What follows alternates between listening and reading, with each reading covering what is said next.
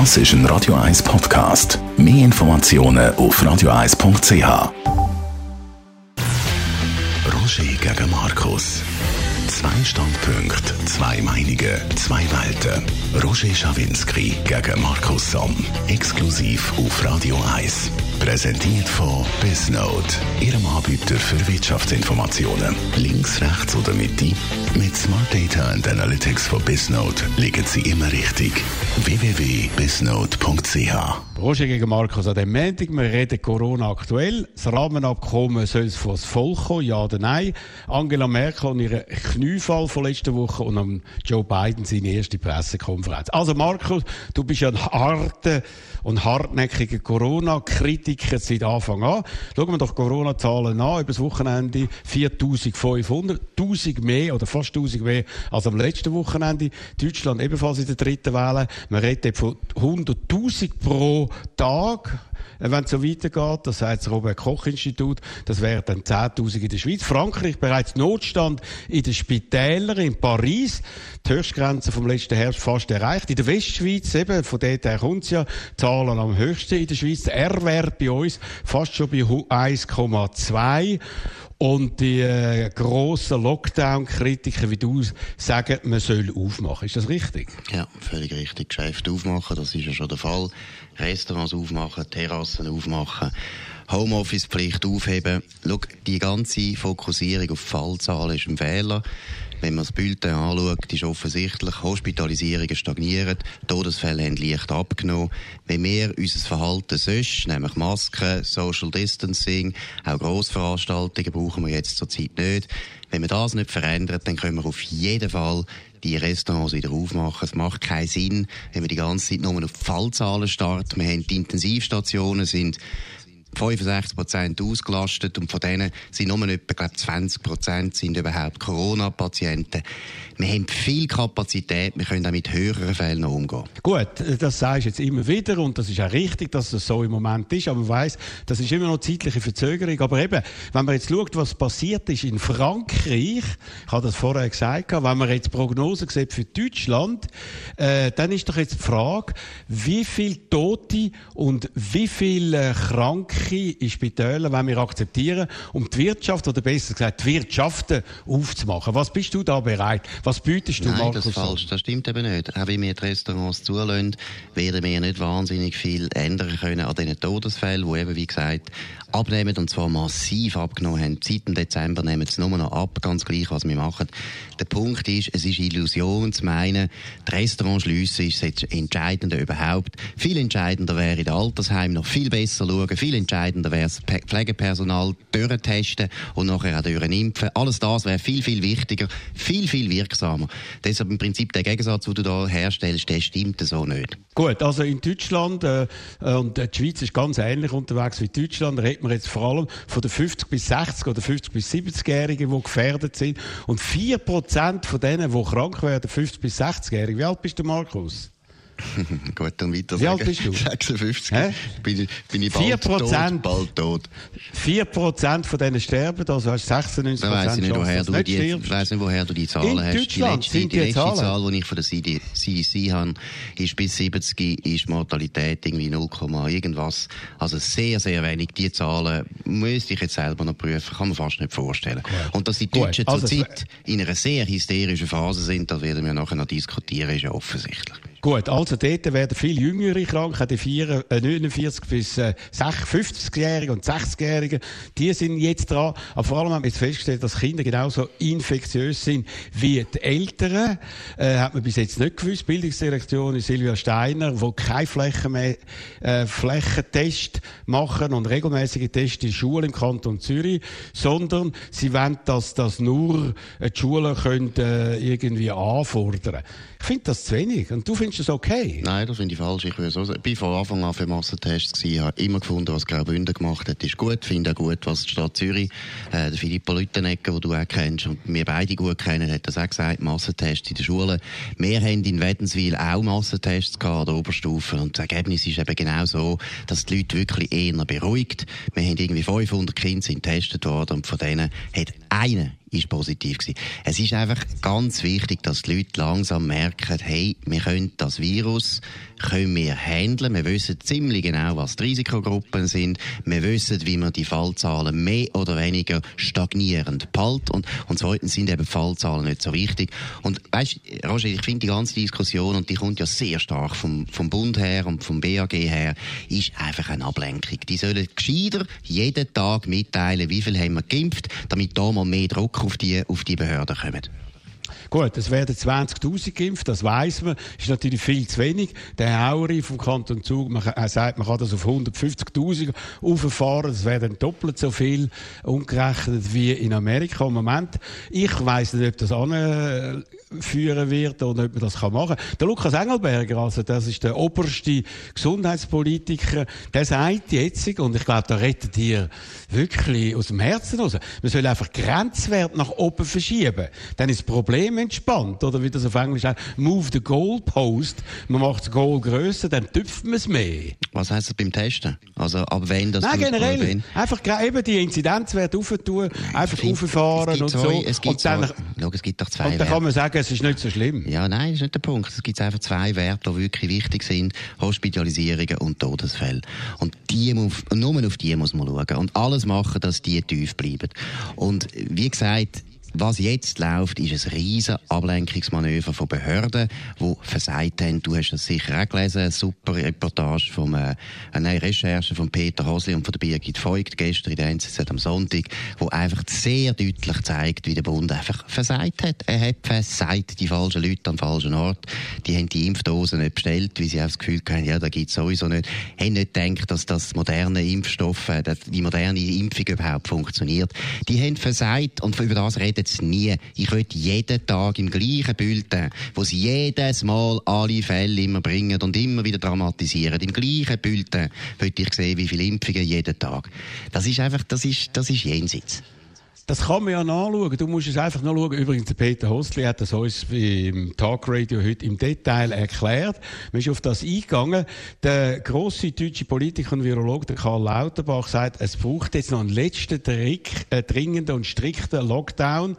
Aber bei uns sagt das niemand mehr. Nicht einmal mehr ja, in der Taskforce. Sind alle eingeknickt? Nein. Es nichts bringt. Auch in Österreich. Hören mal auf ja. mit dem Lockdown. Es bringt nichts. Frankreich, Spanien, England haben alle einen Lockdown gehabt. Viel, viel härter als wir. Und ihre Zahlen nicht abgebracht. Israel hat ihre Zahlen nicht abgebracht, obwohl die die brutalsten Lockdowns gemacht haben. Überhaupt. Erst das Impfen hat etwas gebracht. Das Impfen ist entscheidend und hören auf mit dem Lockdown. Es ist wirklich, es ist ein Ablenkungsmanöver von Politikern, die versagt haben. Es ist einfach grundfalsch, was du sagst. Natürlich, das Impfen ist das Wichtigste. Aber nehmen wir doch den Fall Portugal. Die haben eine Inzidenz von 800, haben dann einen ganzen harten Lockdown, nicht das, was wir haben, die Soft-Version, haben sie gemacht und jetzt sind sie bei 30 oder 20. Ja, und jetzt, die haben das total abgebracht. Nein, zum sagen, so du sagst, es nützt. Tod, so Nein, es nützt sind Todesfälle, Todesfälle per Million Einwohner, so viel ich weiß, sind in Portugal höher. Du mich jetzt ja. nicht behaften, ich weiß es nicht. Aber sehr, sehr viele Länder, die vielen härteren Lockdown gemacht ja. haben als wir, haben höhere Todesfälle pro Million Einwohner. Das ist doch der Punkt. Der Lockdown ist ein Mittel, das nicht so genau wirkt, wie man das sagt. Aber es kommt immer darauf an, wenn man ihn macht, wie man ihn macht. In England tun sie jetzt Lockerungen machen. Da dein Freund Boris Johnson sagt, man kann jetzt wieder ein bisschen rausgehen, man ja. darf spazieren Wie und sagt dem Lockerungen. Ja, es ist ja. lächerlich. Nein, ja, es ist lächerlich. Nein, aber wir sind ja noch, ja, wir sind ja viel lockerer unterwegs ja, als das, was er jetzt als Öffnung ja, äh, verkündet. ich habe noch nie die Politik von Boris Johnson, was Lockdown betrifft, noch nie verteidigt. Ich finde die schlecht hat er gemacht, weil er ein Gesundheitswesen hat, das am Zusammenbrechen ist. Aber das Impfen haben sie jetzt gut gemacht. Und beim Impfen übrigens, da weißt du auch, Roger, du siehst richtig, wie der Boris Johnson von Anfang an eingegriffen hat und Druck gemacht hat. Deshalb hat das geklappt. Der Alain Berse, auch das kann man beim Peter Hosli gut nachlesen der war einfach nicht richtig dran gewesen. Der hat ein paar Wochen später hat sich mal, hat sich mal informieren lassen über den Stand, ja, wie geht's und so bin nicht sicher, ob er beim Lockdown nicht äh, jeden Tag dran war. Aber beim Impfen hat er das Gefühl gehabt, das, ist, das gibt es sowieso nicht. 30 Jahre geht das, bis die Impfung kommt. Das hat er wahrscheinlich Gut. gemeint. Aber woher hat er seine Impfstoff geholt, äh, Markus?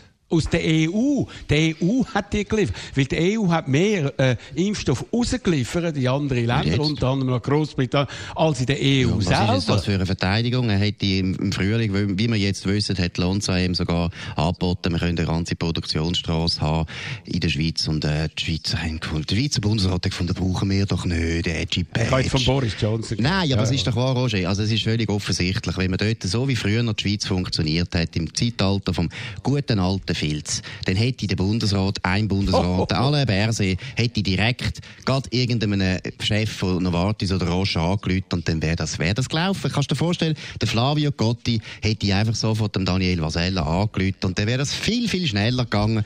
Der Herr Berset, der tut irgendein, Pascal Struppler, ein auch absolutes lame duck in dem BAG, hat noch eine der wichtigsten Personalien entschieden. Eine Diplomatin, die wahrscheinlich von der Pharmaindustrie noch nie etwas erlebt hat in ihrem Leben. Das ist doch nicht, das ist keine gute Personalpolitik gewesen. Gut, also, Tatsache ist, wenn man jetzt das liest von Peter Host, es sind vor allem Spezialisten die gewesen, die nicht an den neuen Impfstoff geglaubt haben und sind nicht Beamte gewesen, selber. Aber äh, das wird äh, sicher noch aufzuarbeiten Das stimmt auch nicht ganz. Es ist nämlich so, ein Professor hat denen gerade angerufen und hat gesagt, hey, das ist super, das ist vielversprechend, der neue Impfstoff hat nie mehr etwas Pascolo, gehört. Aber der ist, und ein anderer der... Professor, der das Gegenteil behauptet hat, der hat plötzlich offene Ohren gehabt. Also es ist eben gleich an den Beamten gelegen, auf wer das sie hören. Und es zeigt eben auch eines, Follow the Science ist ziemlich schwierig ab und zu, weil die Wissenschaftler sich gegenseitig widersprechen, logischerweise. Ja, nein, es sind Spezialisten gewesen, intern und der Pascolo, den du jetzt erwähnt hast, war der externe gewesen. Musst du das mal genau anschauen. Aber gut, reden wir über das Rahmenabkommen. Äh, das ist das grosse Thema von der Schweizer Politik seit Jahren. Du bist natürlich natürlich kategorisch dagegen, bist ein EU-Kritiker generell. Die Frage ist jetzt, was soll passieren? Soll das der Bundesrat abtischen, Ende, Feuer, oder soll es vor das Parlament kommen, oder dann vor das Volk, dass wir eine Volksabstimmung haben über das, was am Schluss ausgehandelt worden ist äh, in Brüssel? Was ist deine Meinung? Ich möchte noch schnell etwas korrigieren. Du sagst EU-Kritiker, das ist nicht der Punkt. Das Entscheidende ist nicht, ob die EU gut oder schlecht ist. Das Entscheidende ist, ob wir Schweiz mit einem anderen Staatenbund einen Vertrag machen, wo wir uns praktisch nicht mehr können bewegen in gewissen Bereichen, wo wir einfach müssen übernehmen was sie entscheiden oder nicht. Das ist eine Frage von der Demokratie und da geht es. geht nur um Demokratie und deshalb wäre eigentlich die Antwort sehr einfach. Ich finde, der Bundesrat sollte jetzt schnell fertig machen. Wenn er jetzt morgen entscheiden ja, ich lege das dem Volk vor, im Herbst ist okay. Ich habe nichts dagegen. Ich habe gar nichts dagegen, dass man einen Volksentscheid macht. Aber der Punkt ist eben der. Wenn er jetzt zum Beispiel nicht abbrechen tut, dann wird der Bundesrat das nochmal drei Jahre oder vier Jahre verschleppen, verschleppen und wir sind nochmal fünf Jahre blockiert und das geht nicht. Wir müssen endlich einen Entscheid haben. Am einfachsten, am schnellsten geht es, wenn der Bundesrat, der das ganze Schlamassel angerichtet hat, indem dass er der EU viel zu viel versprochen hat, Sachen versprochen hat, die er nicht hätte versprochen versprechen, ist ja nur der Buchhalter und sein Chefbeamter Rossier, also zwei Leute, die einfach Zeug erzählt haben, wo man nicht hätte können, eine Mehrheit finden in der Schweiz. Das sollte man eigentlich schnell jetzt korrigieren. Wie man es korrigiert, ja. ist mir gleich, aber es muss schnell korrigiert werden. Ich finde es grotesk eigentlich. Du, was heißt, es geht um unsere Demokratie, um unsere direkte Demokratie. Und wenn die wichtigste Frage kommt, die uns beschäftigt, mit dem wichtigsten Handelspartner, das heißt, ist mir eigentlich gleich, dann ist die direkte Demokratie nicht Nein. so wichtig. Dann können wir genau weiter abstimmen Nein. über Hornkühe und über Burka und alles andere. Ja, Nein, du müsstest als Demokrat müsstest du sagen, auch wenn mir das überhaupt nicht passt und ich werde es bekämpfen bis aufs Blut und so Nein, weiter und ich werde beweisen, Moment, nein, ich rede jetzt. Du hast, da, Nein, ich habe vorher dich reden lassen, wo du inhaltlich auf das eingegangen bist. Auf das wollte ich gar nicht jetzt eingehen, sondern es geht mir nur um den Ablauf. Dass dann du sagst, das ist mir nicht so wichtig, ob es das was Volk Das ist für mich verräterisch. Ja, ja. Also ich als absolut gut begründet, warum also ich der Meinung bin, ein Volksentscheid ist jetzt nicht gut, weil der Bundesrat würde jetzt einfach nochmal fünf Jahre weitermachen. Das wollte ich nicht. Zweitens, was du sagst, stimmt auch nicht. Die Regierung hat völlig, ich habe es vorher gesagt, zwei Menschen haben einfach gefunden, wir machen einen Vertrag mit der EU und das Volk soll dann zustimmen. Das hat mit Demokratie gar nichts zu tun. Schon das ist eine Zumutung gewesen. Es ist eine Katastrophe, dass der Bundesrat das Bundesrat so lange mitdeckt hat und einfach gesagt hat, Burkhalter, mach doch einfach. So geht es eigentlich nicht. Und noch eines. Wenn es einen Volksentscheid gibt, so schnell wie möglich, ist okay. Ist kein Problem. Aber nochmal fünf Jahre warten, nochmal fünf Jahre einen Bundesrat haben, der einfach Angst hat, vor das Volk zu gehen, weil er weiss, er hat keine Mehrheit, das geht nicht. Das wäre nicht gut. Markus, Sondern sie müssen jetzt einen Entscheid Markus, anbringen. Ja, aber Markus, wenn es einen Volksentscheid gibt im Herbst, dann ist entschieden, dann geht es nicht fünf Jahre. Das mit den fünf Jahren ist dann überhaupt kein Thema. Ich verstehe dich nicht. Mal, Roger, also, mal verstehst du mich nicht. Schau, Roger, wenn man jetzt im Bundesrat... Wenn, wenn, es abgelehnt wird? Nein, wenn man beim Bundesrat... Ist abgelehnt? Ja, Roger, der Punkt ist der. Der Bundesrat, der kann man jetzt so viel Druck machen, auch, wie, auch du kannst so viel Druck machen, wie du willst. Er wird dort sicher jetzt nicht das Rahmenabkommen wollen abstimmen lassen. Und übrigens das Parlament auch nicht. Es will niemand darüber abstimmen von denen. Warum? Weil sie wissen, sie haben keine Chance und es geht durch. Und wenn der Bundesrat, also nicht jetzt, wenn der Bundesrat jetzt nicht endlich das selber löst, dann wird er einfach wieder fünf Jahre warten. Dann wird, macht er wieder das Gleiche wie in den letzten vier Jahren, wo er auch immer eine Volksabstimmung ausgewichen ist. Er ist jetzt vier Jahre oder fünf Jahre ausgewichen und das macht er nochmal fünf Jahre. Und deshalb soll er, der Bundesrat, der uns das alles eingebracht hat, soll das bitte erledigen. Also, für mich nicht nachvollziehbar, wenn im Herbst die Abstimmung kommt, wäre alles klar. Und wenn du das Gefühl hast, du könntest mit ja einer Ablehnung, Wieso nicht? Eben, weil der Bundesrat das nie wird machen. Nie. Ja, aber, ah, hallo. Jetzt wollen, wir, ja, hallo. Jetzt wollen wir mal schauen. Nein, ich bin dafür. Siehst, ich bin also, Demokrat. Also, den, ich bin den, Demokrat. Ja, schauen, das Parlament und ich will gerne über das abstimmen Gut, und nicht nur über Horchungen und über Burka und sonstige Phantomsachen. Dann mach jetzt eine Initiative, wenn du das willst. Das wäre gut. Nein, das geht das wäre richtig Das wäre demokratisch. Aber dass irgendein Chefbeamter, ein unfähiger Chefbeamter wie der Herr Rossier einfach uns so etwas einbrocken kann und du sagst, das hat mit Demokratie zu tun. Das ist ja absurd. Äh, nein, also er geht nicht immer in die Geschichte äh, äh, zurück. Da. Der Herr Burkhardt ist schon lange nicht mehr da. Es ist schon lange etwas passiert. Nein, wir haben jetzt offenbar einen Vertrag, der ist ausgehandelt. Die Leute sollen können Ja oder Nein sagen. Das finde ich ist Demokratie. Ja, finde ich auch. Aber ich kann dir sagen, Gut. weil ich den Bundesrat kenne, das wird er jetzt nicht machen. Es gibt keine Gut. Abstimmung. Wenn man den Bundesrat jetzt nicht zwingt, dass er sich entscheidet und dass er abbricht in Brüssel, dann wird er nochmal fünf Jahre warten, bis es eine Volksabstimmung Gut. gibt. Das ist der Punkt. Mittlerweile hast du es dreimal gesagt, jetzt sind es vielleicht Du hast es immer noch nicht begriffen. Gut. Du hast immer wieder Nein. gesagt, ich will eine Volksabstimmung im Herbst. Die kommt ja, eben nicht. Die kommt ich, nicht. Aber, aber kannst du machen, was du willst. Ich will sie aber. Gut. Also, also reden wir über Angela Merkel. Äh, letzte Woche hat sie einen Ruhetag über Ostern beschließen, nach einer 15-Stunden-Sitzung mit dem Ministerpräsidenten der Länder. Am Morgen um drei ist nicht optimal gewesen. Sie hat einfach etwas wollen machen, eine Notbremse, was du natürlich unsinnig findest. Sie hat keine Ausgangssperre wollen machen und dann sind sie auf etwas gekommen, wo weder durchführbar noch rechtlich funktioniert hat. Hat riesige Kritik gegeben und am nächsten Tag Schuldbekenntnis. Ich bitte um Verzeihung äh, vor der ganzen Nation Demonstration, grosse Geste. Und das passiert ja bei Politikern eigentlich nie, auch bei uns nicht, ohne Beispiel. Ist es das etwas äh, bewundernswert, etwas äh, nachahmenswert, oder ist das einfach eine Kapitulation gewesen, deiner Meinung nach, Marco? ich glaube, eine rhetorische Frage, oder, Roger?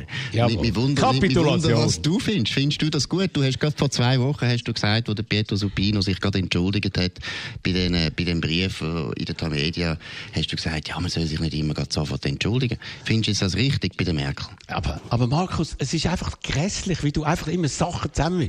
Der Pietro Supino hat sich etwas, über etwas entschuldigt, wo er nicht gewusst hat, ob es stimmt oder nicht. Sie hat sich über etwas entschuldigt, was sie selber gemacht hat. Das ist ganz etwas anderes. Und ist für ja, mich ein Zeichen von Selbstbewusstsein. Ja, natürlich. Von Selbstbewusstsein. Mm. Sie hat sich in den Staub geworfen. So hat sie nicht, du das jemals könntest machen. Ja, ich habe es, glaube schon ein paar Mal, schon ein paar Mal gesagt, wenn ich mich geirrt habe, lieber Roger. und, so ich habe gefunden, es hat eine gewisse Größe Lösung, aber etwas ist, glaube ich, in der ganzen Diskussion bis jetzt kurz gekommen. Sie hat es auch können machen, weil sie im Herbst nicht mehr antritt. Sie muss nicht mehr gewählt werden und ist darum vielleicht ein bisschen einfacher, die Verantwortung zu übernehmen, weil man dann das Risiko, nicht mehr gewählt zu werden, nicht muss mehr in Kauf nehmen. Was meinst du dazu? Da hast du wahrscheinlich recht. Das kann ich jetzt nicht so beurteilen, wie sie gedacht hat, aber ich meine, das Hauptproblem ist, und deshalb haben sie es natürlich zurückgenommen, weil die CDU plötzlich gemerkt hat, hey, also wenn wir das weiterziehen, so, wir haben schon Baden-Württemberg verloren, Rheinland-Pfalz, die CDU wird, wenn es so weitergeht, wird die ein Massaker erleben, da bin ich überzeugt im Herbst. Und die Grünen sind an der Macht. Und das ist dann die Hinterlassenschaft von Angela Merkel, wo, wo die Historiker dann werden äh, können beurteilen, so beurteilen wahrscheinlich, wie ich das schon seit sieben Jahren sage. Angela Merkel ist genau. eine von der verheerendsten Politikerinnen gewesen, die Deutschland je gehabt hat, seit etwa, sagen wir, ja, seit nicht, sagen wir, sagen wir 30 Jahren. Sagen wir, Kohl ist auch nicht wahnsinnig, wahnsinnig erfreulich gewesen. Also gut, du hast auf das hingefiebert, dass sie endlich geht. Sie ist aber nicht abgewählt worden, sie ist viermal gewählt worden. Und sie geht von alleine, was noch kein Mann gemacht hat, muss man noch sagen, als äh, Bundeskanzler, hat noch keiner irgendwie einfach gesagt, ich trete nicht mehr an. Es ist das erste Mal eine Frau. Du hast sie immer wieder so hart kritisiert. Du kannst irgendwann aufhaben, aber nicht, weil das passiert ist, was du gehofft hast, sondern wie sie es entschieden hat, Markus. Ist das schon ein bisschen heftig, das ist mir, erstens ist mir das gleich. Ich habe auch nicht die Empfindlichkeiten, die du hast als alter weißer Mann. Ich muss nicht immer Frauen loben, weil sie Frauen sind. Nein. Angela Merkel habe ich so hart kritisiert, wie ich jeden Mann würde kritisieren. Ich mache da überhaupt keinen Unterschied. Ich finde Margaret Thatcher eine der besten Politikerinnen, die sie je gegeben hat. Ob sie Frau oder Mann ist, ist mir völlig egal. Dass, Deutsch, dass Deutschland jetzt die Angela Merkel bald nicht mehr hat, das ist eine gute, gute Nachricht, weil sie ist für Deutschland nicht gut kommt etwas Besseres? ist für, ja, es ist wenigstens die Chance, dass die CDU so aufs Dach, aufs Dach, es kommen die Grünen, es gibt eine Koalition Grün, ah, SPD ja? und die Linke, würde ich behaupten, ja. Und es ist eine Chance, dass, dass CDU Grün, wieder, Bürger, dass CDU, ja, dass CDU wieder bürgerlich wird. Das, das ist die letzte Chance, sonst wird es die Partei ja also. bald nicht mehr geben. Also, ja, nein, es ist nicht gut. Also die Hinterlassenschaft von Angela Merkel ist nicht gut. Gut, also damit kannst du leben, dass die CDU in die Opposition geht. Und wer wird dann? Habeck oder Baerbock, Mann oder Frau bei den Grünen? Mit was äh, könntest du leben? Oder wo würdest du dich dann wieder reinbeissen? Vor allem. Ja, ich finde Grüne ganz schlimm. Also ich muss sagen, es gibt keine, keine Partei, die ich, wo ich, wo ich, wo ich schlimmer finde. Und wenn es noch eine deutsche grüne Partei ist, dann ist es noch schlimmer, weil es nämlich die deutsche Gründlichkeit dann auch noch gibt. Nein, die Grünen sind ein Unglück. Also die, die machen Gut. unsere Gesellschaften kaputt. Und von dem her, ja. Also für Deutschland kommt eine harte Zeit. Gut, das heisst also, wenn man es zusammenfasst, du findest, die CDU unter Angela Merkel die schlechtest geführte Partei in Deutschland, mit Ausnahme von allen anderen. Nein, du verstehst mich falsch, aber du machst ja das extra. Ich finde, Nein, Angela Merkel die anderen findest du viel schlimmer. Partei, Angela Merkel hat in den 16 Jahren, wo sie Bundeskanzlerin war, die Partei so verändert, dass sie eigentlich heute meiner Meinung nach fast keine bürgerliche Partei mehr ist. sind enorm viele Wähler deswegen verloren, haben nicht so wahnsinnig viel Was? gewonnen. Auf der anderen Seite nicht so viel gewonnen. Vier Wahlen hat sie gewonnen? Ja, aber immer sehr knapp und jedes Mal schlechter. Immer schlechter. Wow. Sie hat jedes Mal weniger hohen Wähleranteil gehabt. Sie Vor allem die SPD hat verloren. Hat, ja, die haben noch mehr verloren. Nicht? Aber die zwei grossen Volksparteien von der alten Bundesrepublik haben sich aneinander geklebt und haben so noch können relativ lang, lang herrschen. Der Preis ist für beide Parteien Parteien verheerend. Die SPD wird es vielleicht gar nicht mehr geben in zehn Jahren und die CDU ist schwer angeschlagen. Nein, ich finde, das ganze Parteiensystem von Deutschland ist zerstört worden in den letzten 16 Jahren. Nicht nur wegen der Angela Merkel, aber auch wegen der Angela Merkel. Okay, wollte ich dir das letzte Wort lassen, wenn ich das immer gerne mache. Machen wir Werbung und reden dann über Joe Biden. Einfach saubere Stammdaten haben. Einfach keine doppelten Einträge mehr. Einfach kein Durcheinander mehr in Ihrer Kundendatenbank. Einfach alle wichtigen Informationen verfügbar. Und einfach nie wieder endlos Listen im Excel bereinigen. Lassen Sie die Daten für Ihr Business arbeiten. Daten von Bisnode, Ihre Wirtschaftsauskunftei. www.bisnode.ch Joe Biden hat äh, nach langer Zeit die erste Pressekonferenz gehalten mit viel, viel Unterstützung von den Republikanern oder Leuten, wie du einer bist, weil sie haben die Erwartungen so tief angesetzt und haben gesagt, er bringt ja nicht einmal einen Satz an und der wird sich verheddern und er wird Fehler machen, dass es für ihn leicht war, das zu übertreffen. Und das hat er auch gemacht. Es ist unspektakulär gewesen, aber seriös und genau das Gegenteil von Donald Trump, der unvorbereitet war, aggressiv, auch gegenüber Journalisten und immer Unsinn erzählt hat, wenn wir gar nicht auf die Details eingehen. Eben, Putzmittel abschlucken gegen Corona, Sonnenlicht hilft gegen Corona, Corona wird wie ein Wunder verschwinden und so weiter und so fort. Und darum ist das etwas so äh, beruhigend Normales gewesen, dass du wahrscheinlich auch gesagt hast, der Mann hat mich positiv überrascht, Marco. Ja, Kannst du jetzt über den Schatten springen? Stark, glaubst du, stark. Nein, er ja, hat mir, er, Nein, er hat mir leid da. Ich finde, du hast, du hast insofern recht, dass es sicher nicht so schlimm war, wie man hätte befürchten Aber es war schon sehr langsam und getragen gewesen. Und du hast auch gesehen, also bei vielen Fragen hat er Notizen nehmen und dann hat er und? Notizen abgelesen. Er Nicht ist, abgelesen? Look, Roger, der Joe Biden kenne ich. Du kennst ihn schon lange, ich kenne ihn schon lange. Und der Joe Biden ist ein Politiker gewesen, der durchaus hat können reden wo er können auf Fragen eingehen wo er können spontan reagieren auf Fragen. Und das ist nicht mehr der Fall. Das ist so offensichtlich. Also, aber wenn du da zufrieden bist, ist gut. Also, ich meine, da müssen wir jetzt, ich finde, es ist fast ein bisschen eine Frage von der Pietät, dass man so einen alten Mann, wo, wo wirklich eigentlich sich schonen sollte, dass man den so jetzt im Prinzip einfach als Marionette braucht, weil man sonst die Wahlen nicht hätte können gewinnen. Das ist, das ist schändlich. Der Joe Biden tut mir leid, weil das ist, das ist offensichtlich, er kann das nicht mehr, das Amt macht ihn wahnsinnig müde. Ich finde es schändlich, wenn du ihn als Marionette bezeichnest. Er hat nämlich bewiesen, dass er viel stärker ist, viel mehr macht, als alle erwartet haben. Seine Gegner und seine Befürworter hat das 1,9 Billionen Paket durchgebracht durch den Kongress. Wollte jetzt nochmal 3 Billionen holen, um die kaputte, marode Infrastruktur der Vereinigten Staaten, die wir beide kennen, die wirklich vernachlässigt wurde während Jahrzehnten, äh, zu verbessern mit viel Geld und wird jetzt schon verglichen mit dem Franklin Delano Roosevelt und seinem New Deal. Er macht mehr in sehr kurzer Zeit als alle die Präsidenten in den letzten Jahren äh, ihrer ganzen Amtszeiten. Und das ist eigentlich das Überraschende. Ja gut, das sehe ich jetzt nicht so. Ich finde erstens, das äh, Programm, das er jetzt gemacht hat, das finde ich ist richtig. Also wegen Corona ist das nötig, wobei es ist zu viel, also es ist sicher zu teuer. So viel Geld wäre nicht nötig gewesen. Bei der Infrastruktur, da hast du recht, das ist schon lang, lang nötig gewesen. Und wenn die äh, Demokraten ein bisschen anders mit dem Trump umgehen, umgegangen wären, hätte man schon lange so ein Programm können machen Übrigens auch die Corona-Hilfe hätte man natürlich schon lange können machen Vor einem Jahr haben einfach die Demokraten das nicht wollen. Aus Wahlkampfgründen. Mal, natürlich. Man sie haben zugestimmt? Nein, sie haben nachher haben Nein, sie zugestimmt. Man hat es lang verzögert. Letztes Jahr hat man es lang verzögert. Hat, der Trump hat den Erfolg nicht dürfen haben. Das war der Punkt.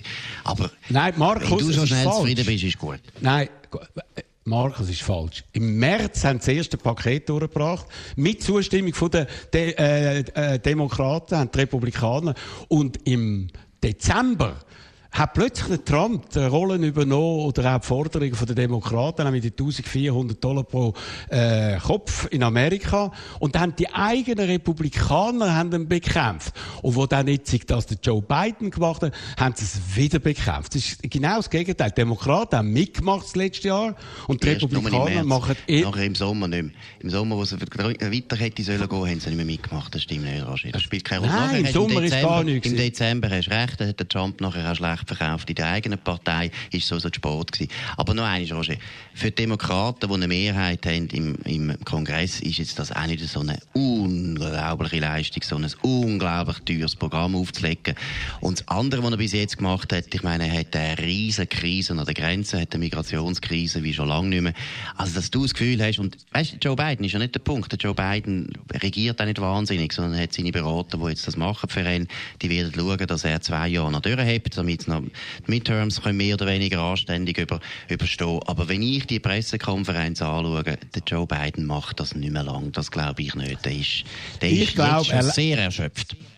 Ich glaube, er lebt auf. Er bietet viel mehr als eben zum Teil so ein Beispiel in der ersten Debatte, äh, wo so um Präsidentschaftskandidatur bei den Demokraten gegangen ist, hat er viel müder, viel unkonzentrierter gewirkt und jetzt hat er sein Ziel erreicht und er geht geradlinig darauf hin.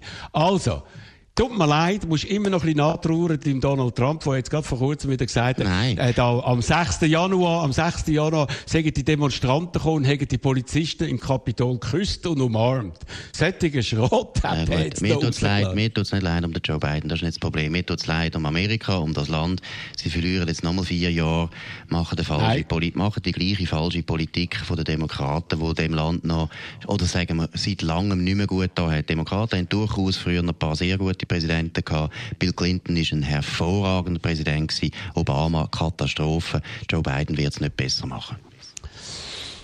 Das ist wieder das Schlusswort von Markus. Ich überlade dir jetzt immer das Schlusswort. Merkst du nicht? Nein, das ist, das ich glaube, du hast, das ist unangenehm. Du geniessest das. Nein, das, habe ich gar nicht gern. Nein, habe ich nicht gern. Gut. Also, dann, dann okay, dann darfst du mich behandeln wie der Joe Biden. weißt du, du bist okay. nämlich auch einer von diesen Journalisten, wo, ich meine, hast du gesehen, wie die gefragt haben? Ich meine, das tut ja richtig weh. Jeder, der ein normaler Journalist ist. Ich meine, das ist ja gewesen, das ist ja eine Pressekonferenz gewesen, wie seinerzeit in Versailles, vor dem Louis XIV, wo irgendwelche Hofschranzen ein paar paar Fragen stellen, dass sie sie nicht noch gesungen haben oder, oder als Gedicht vorgetragen haben. Nein, das ist grusig. Also die amerikanischen Medien, die haben sich so delegitimiert, das ist unglaublich. Also gut. Danke vielmals für die Informationen, wie es in Versailles zugegangen ist, wo du wahrscheinlich persönlich dabei bist bei Louis XIV. Mindestens sind deine Argumente mindestens so alt, oder? Und so falsch. Und jetzt mach halt ich Schluss vor. Alles, was der Markus Somm sagt, ist im Zusammenhang mit Joe Biden, auch Einschätzung von der Präsidenten, natürlich grundfalsch. Gott so, bist du jetzt zufrieden? Jetzt ist gut, ja. Jetzt ist tipptopp. Jetzt okay. kann ich schlafen. Okay. Das ist gut. das ist unsere Sendung, die nächste Sendung heute in einer Woche. Am Mikrofon verabschiedet sich zusammen mit Markus Somm, der Roger Schawinski. Radio 1 ist überall dort, wo Sie auch sind. Digital. Das ist ein Radio 1 Podcast. Mehr Informationen auf radio1.ch.